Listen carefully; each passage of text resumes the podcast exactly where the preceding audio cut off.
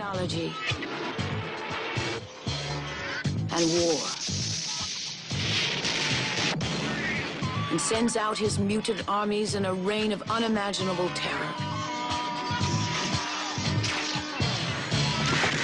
In Wizards, you will also meet the lovely Princess Eleanor, the loyal elf, Weehawk, and Peace, Black Wolf's evil robot henchman.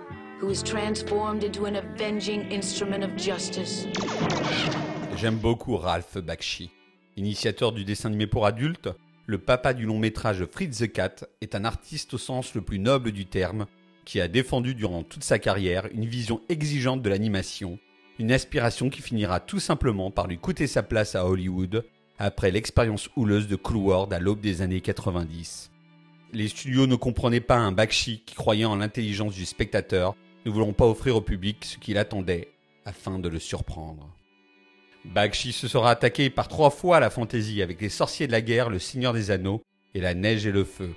Si j'ai choisi les sorciers de la guerre, c'est pour mettre en valeur son film le plus personnel de sa trilogie autour de la fantaisie. De plus, on a longtemps cru que les sorciers de la guerre avaient totalement disparu du paysage cinématographique.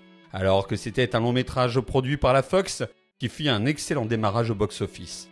Malheureusement pour Bakshi, la sortie de Star Wars quelques semaines plus tard poussera le studio à mettre de côté les sorciers de la guerre qui devaient laisser sa place au long métrage de Lucas. Le plus amusant dans cette anecdote vient du fait que Mark Hamill double un personnage dans Les Sorciers de la Guerre, sur les recommandations de Lucas, qui était un fan du papa de Fritz the Cat. Avec Les Sorciers de la Guerre, Bakshi voulait s'éloigner des sujets sociaux de ses précédents longs métrages, comme Kunskin ou Heavy Traffic, et démontrer qu'il pouvait faire un film pour le grand public qui ne serait pas classique X. Soyons francs, si vous découvrez le film avec vos enfants, ne vous attendez pas à du Disney.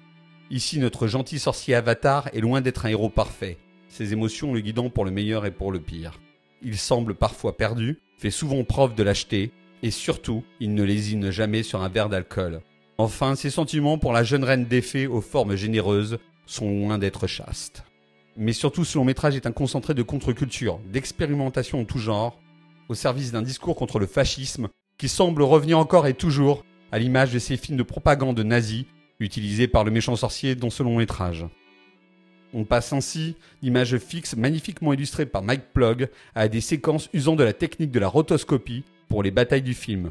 Alors la rotoscopie consiste à redessiner des séquences tournées avec des acteurs.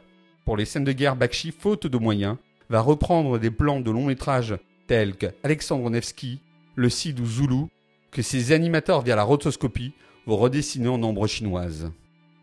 On retrouve également dans le film des protagonistes parfois à peine esquissés, influencés par le cartooniste underground Vaughn Baudet, qui sont loin de posséder la plastique parfaite des héros de Disney. Les Sorciers de la Guerre est un magnifique chant du cygne d'une Amérique libertaire un brin flower power qui sent revenir à un monde réactionnaire féru de technologie où l'individu n'a plus sa place. Un long métrage de fantaisie qui ne ressemble à aucun autre et que je vous invite à voir si vous ne le connaissez pas. Définitivement culte.